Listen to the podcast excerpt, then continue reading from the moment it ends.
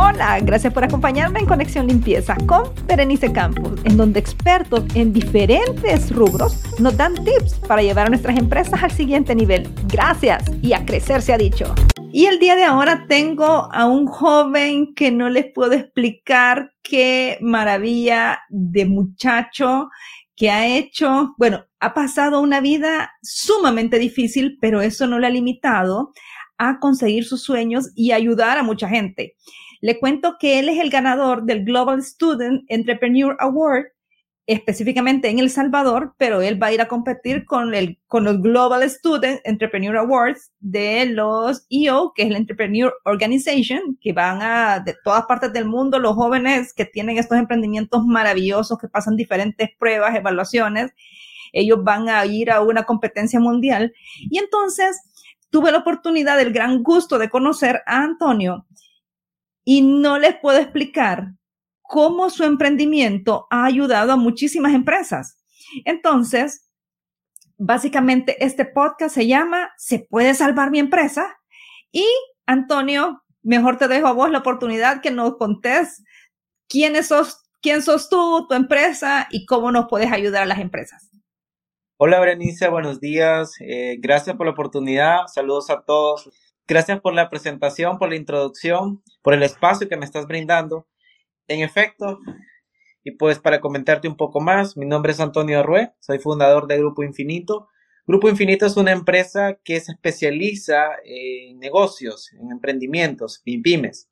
En El Salvador tenemos más de 300.000 emprendedores registrados. Asumamos que de todos estos, el 97% de la economía de El Salvador es eh, promovida por el sector mi pymes. Entonces, la importancia de lo que Berenice comentaba, ¿se puede salvar mi empresa? Mi modelo se basa específicamente en ciertos aspectos que identifico y te comento más o menos qué es lo que hace Grupo. Grupo Infinito es una especie de aceleradora e incubadora de negocios. Eh, realiza procesos de acompañamiento a los emprendedores que definitivamente no saben qué hacer no saben qué hacer para crecer, no saben qué hacer para eh, controlar su negocio, no saben qué hacer para pasar a la siguiente etapa que es importante robustecer. El crecimiento no necesariamente es vender más, por ahí vamos a empezar.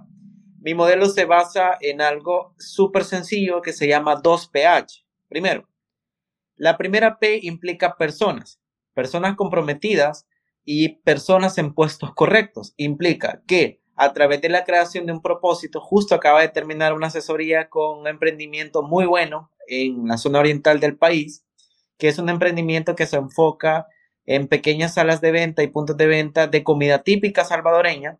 Y me decía, mire, yo ya no sé qué hacer para crecer. Crecer no es vender más, ¿sí? Crecer es aprender a controlar su negocio. Por ahí vamos a empezar porque usted puede vender más. El emprendedor usualmente a mí me dice, mire, yo lo que quiero es vender más. Eh, vender más implica tener más recursos para poder implementar mayor capacidad instalada. Vender más implica mayores controles porque su proceso, cuando es un proceso de expansión, tuve la oportunidad de dirigir eh, una empresa, una corporación de comida rápida en El Salvador. Y cuando me entregan 36, 34 sucursales fueron, 34 sucursales, yo retorno más de 60. ¿Cómo lo hice? Que ese es el punto. ¿Cómo se puede salvar una empresa en crisis? Porque a mí me la dieron en pandemia. ¿Sí? Ya les voy a contar un poco de esa historia, pero concluyo. La segunda P va implicada específicamente a los procesos. Hablamos de la primera P, personas. Personas correctas en puestos correctos. Las empresas familiares muchas veces asumen colocar a una persona en un puesto de gran importancia, porque aunque la empresa sea pequeña, el sueño debe ser grande. De poner a, una persona eh, de su confianza, de su entera confianza, pero sin el debido acompañamiento. Esto implica de que una persona puede tener necesidades de capacitación o desarrollo y ese acompañamiento debe darse a través de, y ahí vamos nosotros como grupo, brindando ese tipo de servicios. La segunda P son procesos. Procesos definidos dan resultados claros. La mayoría de empresas en Latinoamérica, eh, comparto un dato importantísimo para que todos lo, tomen en cuenta.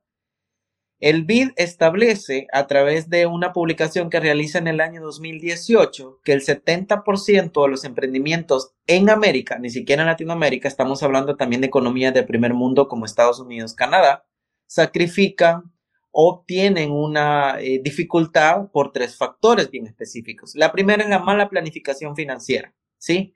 La segunda es la falta de controles. Y la tercera es el desconocimiento del mercado. Quiere decir que 7 de cada 10 emprendimientos en América fracasan y el fracaso al final viene siendo una experiencia o aprendizaje que debe retomarse para poder crecer. Crecer no solo implica ser exitoso en todos los factores o en todos los segmentos o en todas las etapas de tu vida empresarial, te vas a equivocar. Yo me equivoqué y, Berenice, tú conociste mi historia de primera mano. Ay, sí, impresionante. Una y mil veces. Y entendí realmente que mi lugar era acá. Mi lugar era ayudando a personas a que pudiesen entender su modelo, a que pudiesen documentar sus procesos, a que pudiesen entender. Ojo con la segunda P, porque los emprendedores y los empresarios saben qué hacen, pero no cómo lo hacen. Entonces, ¿se puede salvar su empresa? Sí. Se puede salvar su empresa a través de transmitir el conocimiento. ¿Qué pasa en una empresa familiar cuando se traslada a una segunda generación?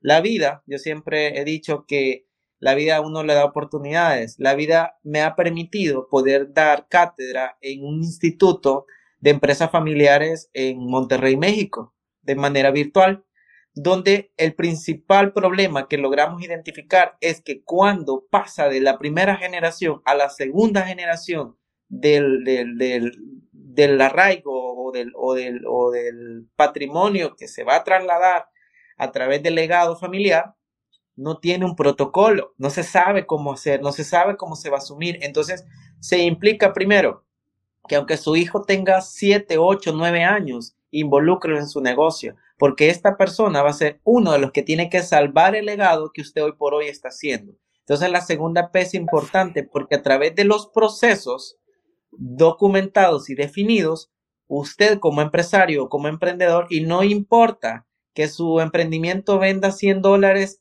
al día, 100 dólares al mes, a la semana. Insisto, yo empecé con un sueño, una computadora que no funcionaba sin estar conectada y ahora nuestro proyecto está siendo considerado en Latinoamérica un proyecto ejemplo por, e, por el hecho de lo que generamos como impacto, ¿sí? Actualmente recibo una invitación de el BID, Social Lab, específicamente la empresa consultora en Chile, para mostrarles qué hacemos o cómo lo hacemos en grupo. Entonces, a mí me encanta compartir el conocimiento, a mí me encanta que la gente se sienta parte, el pilar clave de Grupo Infinito es confianza y el propósito es crecemos juntos. En la segunda P, para ir cerrando esa etapa, en la segunda P es importantísimo, eh, Berenice, que tomemos en cuenta que aunque usted tenga las personas adecuadas en el puesto correcto y con la actitud de querer hacer las cosas, si no sabe qué va a hacer, ahí usted tiene un problema y grande. Y asimismo, cuando quiere replicar su modelo, esto implica que como cada plan va a ser distinto. O sea, los negocios, no todos, aunque sean del mismo rubro, ustedes eh, saben que van a tener la misma problemática. Porque puede ser, y mi experiencia lo afirma, por lo que, por lo que yo he visto, yo tengo, por ejemplo, clientes que se dedican al mismo rubro, rubro de veterinaria. Pero una veterinaria, el problema es de controles y otra el problema es de flujos. Entonces, la solución específica para cada negocio es distinta. Si alguien le viene a decir, y yo soy crítico, fiel de aquellas personas que asumen de que vendiéndoles un curso, ustedes van a solventar los problemas de su negocio, eso no es cierto. Cada negocio es distinto, entonces cada negocio debe tomarse de una manera diferente y no hay un manual para tener una empresa, una empresa exitosa. Entonces, las empresas exitosas pasan procesos difíciles. Si usted ya tocó fondo, puede tocar la cima del cielo porque va a depender que si cuando tocó fondo tomó impulso o se quedó ahí. Mi frase célebre que yo siempre, siempre insisto es, todos tenemos un millón de dólares en la cabeza. Solo debemos descubrir la manera de bajarlos de ahí. Entonces hágase la pregunta, ¿usted de los emprendedores o de los empresarios que cuando vino la pandemia se puso a llorar o es de los que se puso a vender pañuelos para que se secaran las lágrimas los que estaban llorando. Ojo, que todo eso implica el espíritu que usted tenga de querer hacer las cosas. Momentos de frustración, siempre. Momentos difíciles, siempre. Pero, ojo, que la siguiente, eh, el siguiente, digamos, elemento del, del modelo que yo, que se desarrolla y que es donde aconsejo que ustedes puedan intervenir es herramientas. Si usted tiene las personas adecuadas en puestos correctos, los procesos definidos, pero no tiene las herramientas, asumamos que, ustedes son una empresa de, limpieza, ¿sí?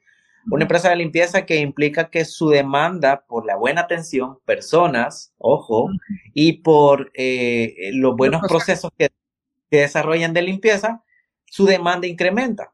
Ojo, porque el crecimiento va ligado a estos tres factores que yo no está en un libro y me han dicho, escribirlo. Lo vamos a considerar para que la gente... Eso va a ser la siguiente etapa preparatorio.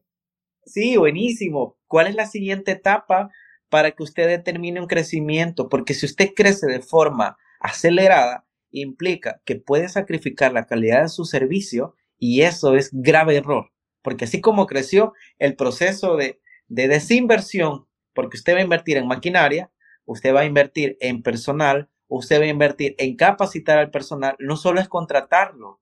Fue una familia que me dice, mire, mi historia es esta. Yo me encanta escuchar las historias de los emprendimientos porque todos somos un libro abierto. Y yo le, la primera pregunta que le hice, ya saben sus colaboradores, tiene 10 colaboradores, ya saben sus colaboradores su historia, que usted salió un, y ya me, me comentaba la fecha, un 5 de mayo por la tarde, a las 2 de la tarde, con 2 dólares de yuca y ahora ya tiene 5 sucursales. No, me dice. Compartan su historia, compartan su legado. ¿Por qué? Porque esto va a conectar a la gente. ¿Sí? Cuando usted logra conectar con las personas, a usted le genera confianza su producto, su servicio, que el, que el cliente no solo se sienta, es mi proveedor, sino que es mi aliado, es mi amigo, y que cuando van a requerir que usted le resuelva, le va a resolver porque tiene los procesos bien definidos, porque tiene las personas comprometidas y ojo, porque tiene las herramientas. De nada sirve que usted tenga gente que empuje y de empuje y tenga procesos muy bonitos, primero si no los implementa. Ese es otro punto. Esa es otra cosa, porque cabal, pueden estar en papel y no se ejecutan. En una evaluación de procesos, porque hacemos auditoría, ya les voy a, comentar más o menos qué es lo que, que, que nosotros estamos enfocados pero una de las evaluaciones que hacemos es, primero, que el proceso exista. Existe. Segundo, que esté documentado. Está, el papel le cabe todo lo que usted quiera y aguanta con todo. Tercero, que el proceso esté implementado. Implementado es que se haga. Pero el cuarto es el más importante, llegar al punto donde el proceso sea efectivo. Nada me sirve que lo hagan, pero si lo hacen mal. O si ese proceso no cubre los riesgos que usted está lo vamos a poner bien claro. El proceso a evaluar sería el proceso de limpieza de muebles. Asumamos que es ese. Entonces usted sabe que el proceso de limpieza de muebles lleva un tiempo estimado de 30 a 45 minutos. Estoy hablando sobre algo que desconozco, pero... Sí, sí, ahorita es un ejemplo X. Ajá. Claro. Entonces, dentro de ese proceso, usted sabe que tiene que hacerse de esta forma, de esta forma, de esta forma. Usted como propietario o dueño de su negocio y su empleado lo sabe. O mira, ahí está eso. O sabe que tiene ese tiempo y su cliente lo sabe. Dígale a su cliente, el proceso de limpieza de los muebles es de 30 a 45 minutos, porque si no va a tener a su cliente molestando a su colaborador. Hey, ¿y hay que pasar? Hey, ¿y hay que pasar? Ya está. Entonces, cuando están claros los procesos o cuando están claros los procedimientos que su empresa desarrolla, no hay más que decir, Punto. Porque hay que desarrollarse de acuerdo al procedimiento o a las políticas. Entonces, aunque su empresa solo sea usted el fundador y su esposa o su hijo el cofundador, tiene que tener procesos. Definan un mapa. El mapa de rentabilidad va en función de a dónde quieren verse en los próximos años. Véanse los puntos malos, empiecen por ahí. Mira, a mí lo que me cuesta ser puntual. Ok, comprométanse. Comprométanse con su empresa creen el propósito, porque asumamos que usted es una empresa de limpieza y su propósito es e, es, esencia de lo que hace. O sea, que cuando yo le digo a usted, el propósito de Grupo Infinito es crecer juntos, a usted se le viene a la mente un montón de cosas. Entonces, crecer juntos para mí es la tercer o el tercer elemento específico que es herramientas, me implica, para, para ir cerrando esa, esa etapa, me implica que si usted va a mandar a alguien a desarrollar los servicios que tiene, dele las herramientas, dele el equipo, implemente tecnología. No soy eh, fiel seguidor de que hay que tecnificar o hay que digitalizar a la humanidad. Yo soy de la idea de que hay que humanizar la tecnología. Quiere decir que pensar en metaverso sin resolver los problemas actuales es huir de la realidad. Entonces, ojo, la tecnología es muy buen aliado, pero la tecnología jamás, jamás en la vida va a poder sustituir la calidez del humano. Jamás va a poder sustituir una sonrisa o un abrazo. Jamás. Entonces, cuando yo eh, soy señalado por decir que es de la vieja escuela, no me importa, porque para mí la tecnología es muy buena. Yo estoy desarrollando una aplicación, pero mi aplicación es desarrollo interno. ¿Por qué? Porque yo quiero que realmente el emprendedor cuando vea su aplicación sepa que lo hice pensando en ellos. Nosotros cubrimos cuatro áreas, Berenice. La primera área que logramos identificar que tiene mucho, mucho problema al desarrollarse en, las empresas salvadoreñas y me imagino que las empresas... Y eso para América Latina. Correcto. Es la parte contable fiscal por las implicaciones, ningún empresario está obligado a conocer la legislación, la tributación, entonces nosotros cubrimos el área contable fiscal, el área financiera, que es un, es un tema importantísimo en los negocios porque es algo oneroso, es muy caro. Y nosotros lo veces, te voy a contar lo que he escuchado que de pronto otros emprendedores o que van comenzando o ya a veces ya son eh, pequeñas o medianas empresas, ay no, a mí la, la contabilidad no me metan, eso que lo ve el contador pero tenés que entender los números, si no, no hay forma. Ya viene la parte financiera porque posiblemente para tener un, análisis financiero sí necesitas más conocimiento, pero ahí sí te apoyas, porque no, no, necesariamente tenés que saber todo, pero sí necesitas a alguien que te dé un análisis financiero y poder tomar decisiones en base a eso. Correcto. En esa, en esa parte es donde ya, ya le comento como la fase de por qué grupo existe. La siguiente etapa es la parte de la gestión del talento o desarrollo de personas. Como lo hablábamos en los tres pilares, que es personas, nosotros acompañamos en un proceso de contratación. Si en El Salvador de repente la empresa va a crecer, porque hay que tomar todos los factores de crecimiento. Entonces, si la empresa va a crecer, va a necesitar más gente, pero gente comprometida. ¿Sí? Entonces nosotros tenemos una base donde podemos brindar al emprendedor, al empresario, aquellos elementos necesarios y el seguimiento a los que ya tiene, porque ¿qué pasa cuando usted va a abrir más sucursales? Implica que o va a mover a personas de, de, años de estar en su empresa por afinidad o porque están preparadas. Hay que prepararlos. ¿Sí? Exacto. Ya no es una simple empresa, ya usted está en un proceso de crecimiento y ahí es la cuarta área que intervenimos, estrategia. Le explico. La estrategia es el futuro. Usted tiene que tener datos, entonces, desde contabilidad hacia el pasado, se registra y se procesa el pasado. La parte financiera y administrativa de gestión del talento es el presente. Y la parte estrategia es el futuro, hacia dónde va, hacia dónde usted se proyecta en los próximos dos, tres años. A mí no me gusta hacer planes a diez años, a dos, tres años, cómo se ve, mídase. Entonces, esas tres áreas que, que pretenden cubrir los tres eh, tiempos que puede, puede tener una empresa, lo que ya pasó, aprenda de eso. Contabilidad procesa y le dice, estos fueron tus resultados. La parte presente, vea cómo está administrando, evalúe si tiene procesos, vea sus números, porque si usted no está, es que yo no quiero ver si gané o perdí, tiene que ver y si perdió, ganó experiencia. No perdió. Ahorita, fíjate que justo el día de ayer estaba en una reunión que me pareció interesantísimo, porque también por lo mismo muchas empresas, ya sea mi pymes, micro, pequeñas, medianas, muchas veces, como son familiares en su mayoría, entonces no, no se presentan informes o métricas a una junta directiva. Entonces yo les preguntaba que cómo es que habían hecho otros para poder manejar eso. Porque si tenés una junta directiva, entonces uno se está como comprometiendo a presentar métricas, porque si no te medís, no podés mejorar. Entonces uno anda como, ah, sí, ahí vamos creciendo y sí, ahí vamos, pero no hay nada sólido. Entonces me dieron la, la, que ellos en este caso les había funcionado a tres personas claves de extrema confianza, los habían puesto como junta directiva invitada. Entonces, eran tres personas claves muy cerca de ellos que ya sabían, pues lógicamente vas a presentar informes, documentos, cómo están tus números y demás.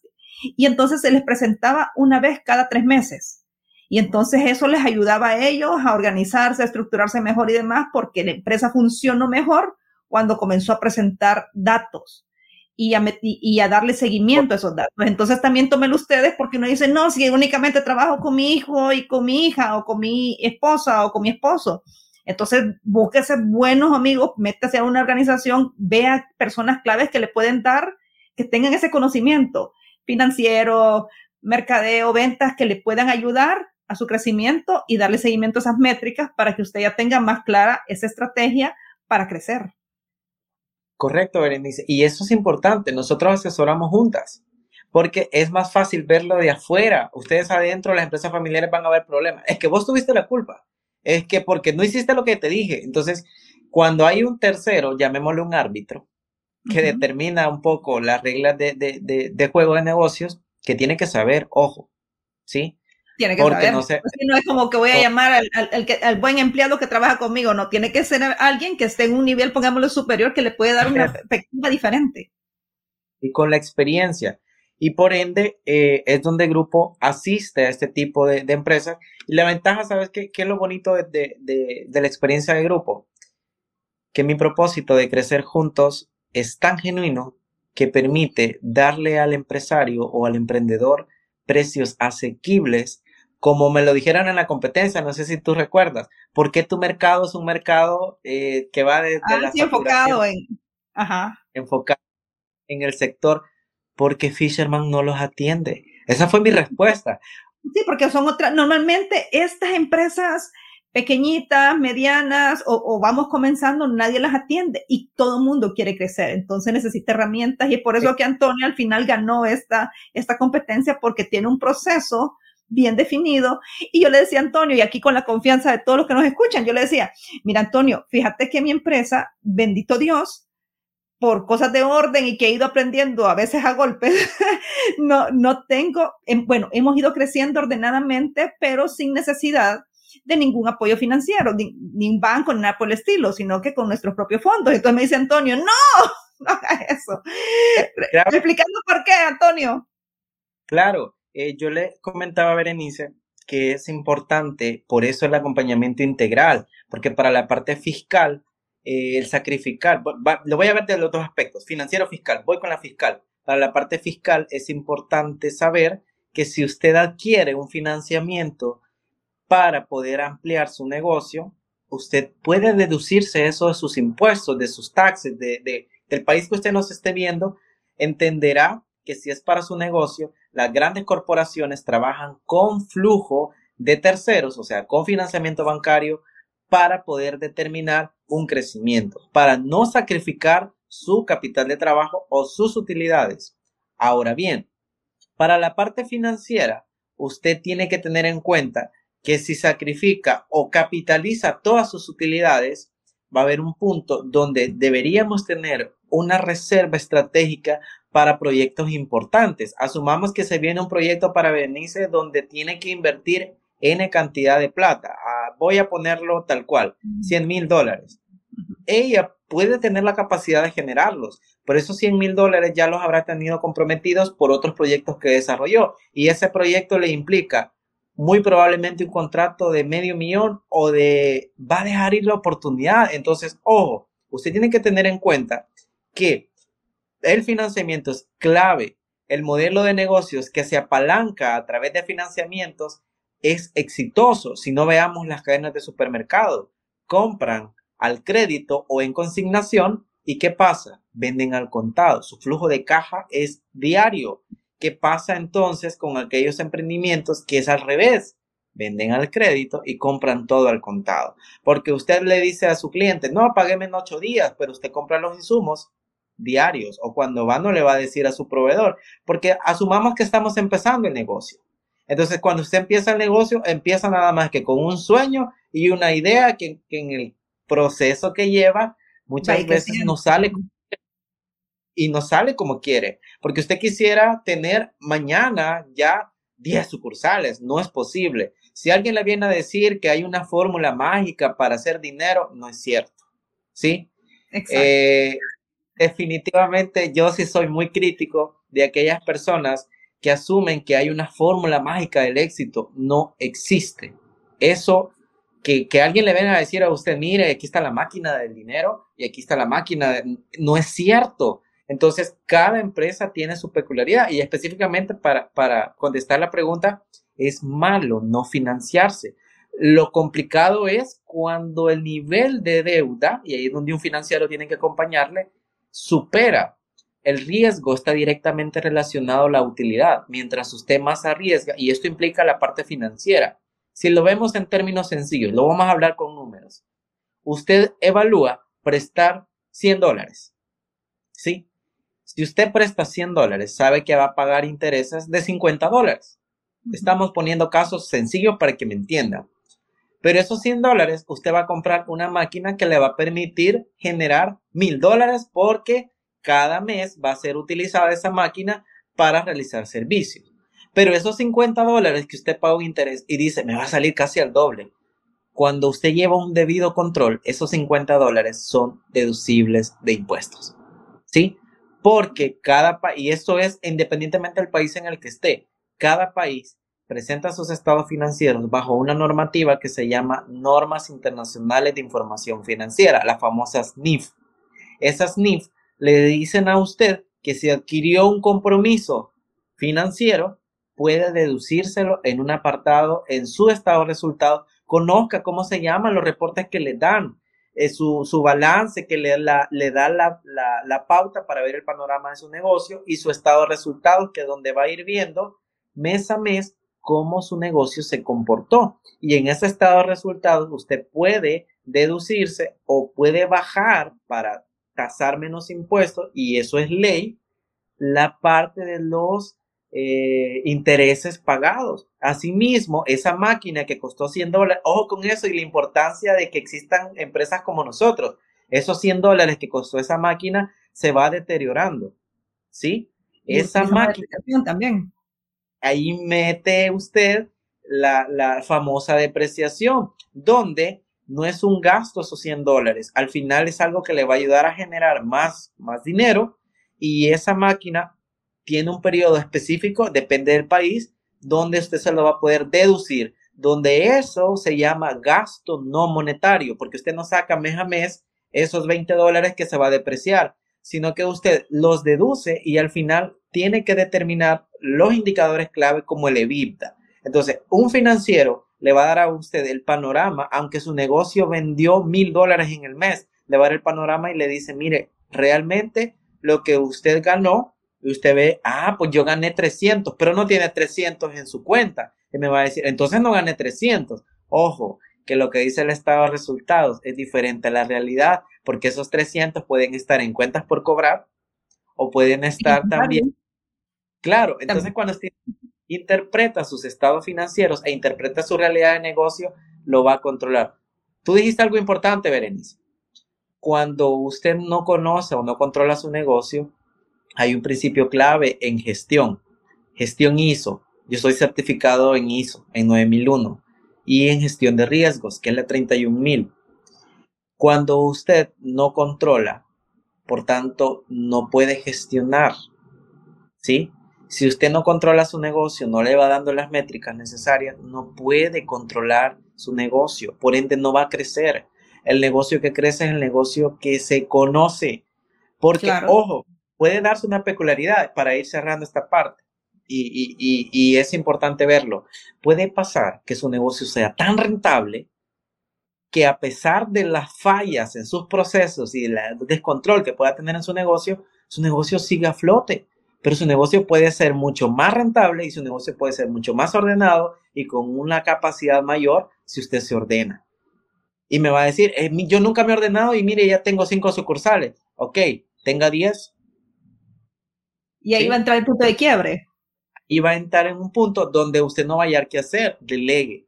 Y delegar es dar acompañamiento. Nosotros, la ventaja como grupo infinito es que entendí que no me necesitan todos los días, todo el día. Me necesitan por espacios. Entonces, cubrimos las áreas donde usted está seguro que sus procesos están bien definidos y los costos de nuestros honorarios, como el propósito lo dice, son bajos para que en el momento que usted va creciendo, realizamos nosotros un convenio donde van incrementando de acuerdo a su crecimiento, lo que implica que estar con Grupo Infinito es una inversión, no un gasto, porque usted ve los resultados de acuerdo a su propio crecimiento. Y eso a mí me permitió, y de verdad, Berenice, por el espacio, te agradezco un montón, me permitió o me va a permitir específicamente esto, demostrarle al mundo que nosotros los salvadoreños tenemos algo que, a diferencia de la mayoría de personas en Europa, en Asia, no es que esté tirando hate, pero son trabajadoras. Los latinoamericanos somos personas muy luchadoras, somos personas que no nos rendimos, somos personas de arranque. Entonces, para mí, contar mi historia fue duro. Sí, no, le puedo explicar, quizás un, un puede ser un podcast solo de la historia de Antonio que casi chilla uno. Impresionante. Pero, pero por eso también eh, le, le, le, dije a Antonio, mira, dame otro espacio, dame un espacio en tu, en tu agenda, porque es, es increíble. Al final, tú te graduaste de contabilidad, pero ahorita ya vas por la tercera maestría con un conocimiento, o sea, muy estratégico y demás. Se logró una empresa muy fuerte en el país, lo contrató y al final, viendo su, su desempeño y que hubo una, una situación con el jefe de salud, entonces a él lo nombran director, o sea, súper joven. ¿Qué edad tenías cuando te nombraron director de esta empresa? Cinco. Veinticinco. O sea, súper jovencito. Y yo creo que era el más, el, más joven en ese, en ese momento, pero con una mentalidad súper amplia, estratégica, numérica, financiera, que le ayudó a crecer a esta empresa casi el doble de los. Fue más del doble, Berenice fue más del doble. O sea, entonces ese know-how y aparte él eh, también emprendió, pero en, en, en, su etapa de emprendimiento no le fue tan bien, pero eso también le ayudó a él a, como saber cómo arreglar esas situaciones y las cosas que se enfrenta un emprendedor. Entonces él ha vivido la parte corporativa, la parte em, emprendedora y ese know-how de conocimiento es lo que le ha hecho a él unir y hacer toda esta mezcla así maravillosa de Grupo Infinito y ayudar a las empresas. Y ojalá que el BitLab te abre puertas alrededor de América Latina porque lo que vos haces de verdad es sumamente importante y definitivamente las pymes lo necesitan un montón. ¿Algo con lo que querrás cerrar, Antonio? Quizá con la, con la frase que cerré, eh, Bere. Definitivamente tenemos todos, todos que tocar fondo para tocar la cima del cielo.